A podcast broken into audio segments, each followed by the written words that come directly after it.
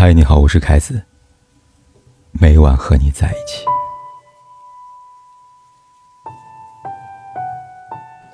一九九零年的李子柒今年三十岁，未婚。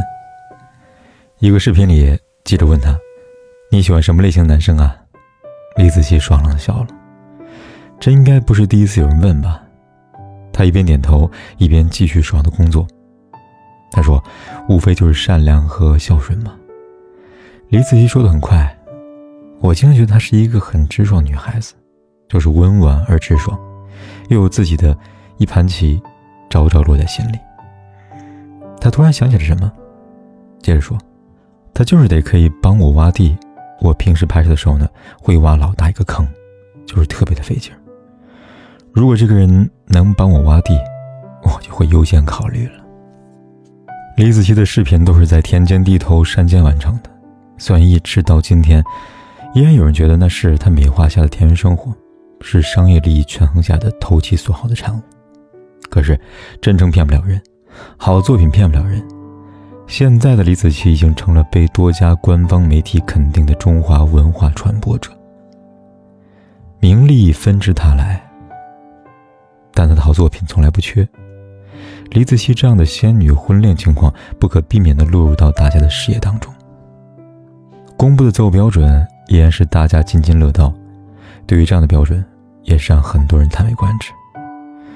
我私心觉得，他想找一个会挖地的人，大概是他心里那部分坚强又柔软的要求。用世俗的翻译就是：我希望我男人能够为我分担我的劳累，他不需要太有钱，但他需要懂得帮我，能够在我最辛苦的时候帮我坚持一下，才是我想要的男人。始于颜值，敬于才华，合于性格，久于善良，忠于人品。但成年的感情其实是合于性格，久于善良，贤于陪伴，忠于人品。李子柒既没有谈钱，也没有谈房子，更没有一些硬性条件，比如对象父母的情况，比如对象的学历要求，比如对象有没有兄弟姐妹，也不对对方的才华设限。他提出的。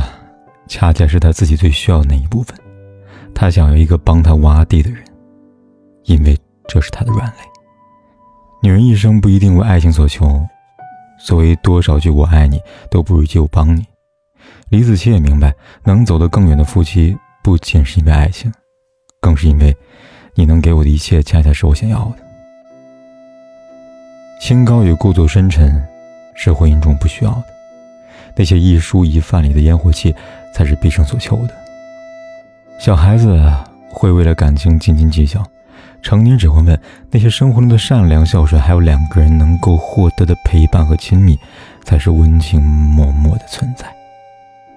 讲一个故事：徐志摩第一任妻子张幼仪曾经有一段关于他婚姻的描述，写他第二任丈夫苏纪之。张幼仪和苏纪之在一起生活了二十多年。两个人一直相敬如宾，让张幼仪真正体会到被爱的幸福。当苏纪之患癌去世之后，他搬往美国和家人团聚。据说他去世之时，墓碑上是简单的刻着四个字：“苏张幼仪。”张幼仪是怎么跟苏纪之认识呢？苏纪之性情温和，谈吐风雅，可是他有段不幸的婚姻，被老婆抛弃，独自抚养四个孩子。是命运的相似，让张幼仪和苏纪之走到一起。而后来，苏纪之考诊所开业执照时，他陪他熬夜；苏纪之打点两家诊所，他把后勤全部都包了。在张幼仪和苏纪之再度去康桥的时候，张幼仪觉得自己应该整理一下徐志摩全集了。苏纪之表示支持。在梁实秋和夫妻俩的助力之下，徐志摩全集横空出世。夫妻走得更远，靠的不仅仅是感情，而是那份彼此分离不开的陪伴。你在，我很安心；你懂，我也很安心。婚姻里的俗，并不妨碍生活的雅；生活里的雅，也不会掩盖婚姻里的俗。成年人不说我爱你，这没关系，只要彼此依偎，好过千言万语。三十岁的李子柒太懂了。没有什么比能够帮他的人更重要了。他是俗气，俗气到都需要对方做什么。他又够聪明，聪明到自己知道想要什么。三十岁以后的婚姻，不想再谈爱不爱，比起我爱你，不如你愿意为我做很多很多事，减轻我人生很多很多疲惫，也让我得到很多生活的乐趣。山川湖海，你是背后永远不会倒下的山川，和身边奔流不息的河流。这大概就是我们期待的婚姻，你是不是也一样？修炼爱情的心酸，学会放好以前的渴望。我们那些信仰要忘记的欣赏，近距离的迷惘。谁说太阳会找到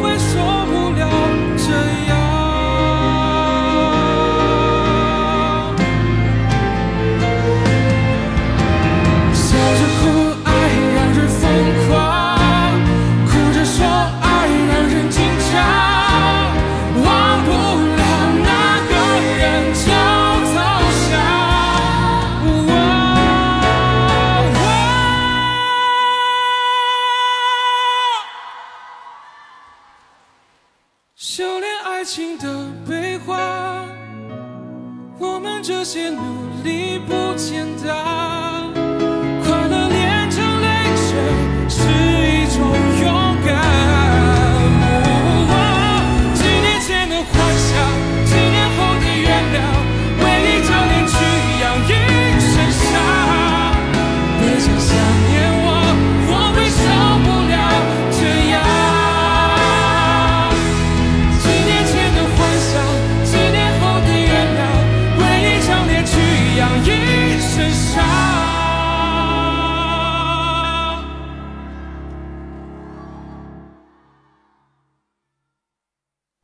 天有多黑，夜有多晚，我都在这里等着跟你说一声晚安。